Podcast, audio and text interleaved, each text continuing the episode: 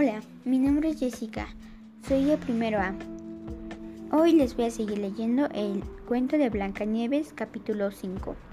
A la mañana siguiente, los enanitos se fueron a trabajar al bosque e hicieron prometer a Blancanieves que no abriera la puerta a nadie. Pero el espejo mágico había desvelado a la madrastra que Blancanieves seguía viva.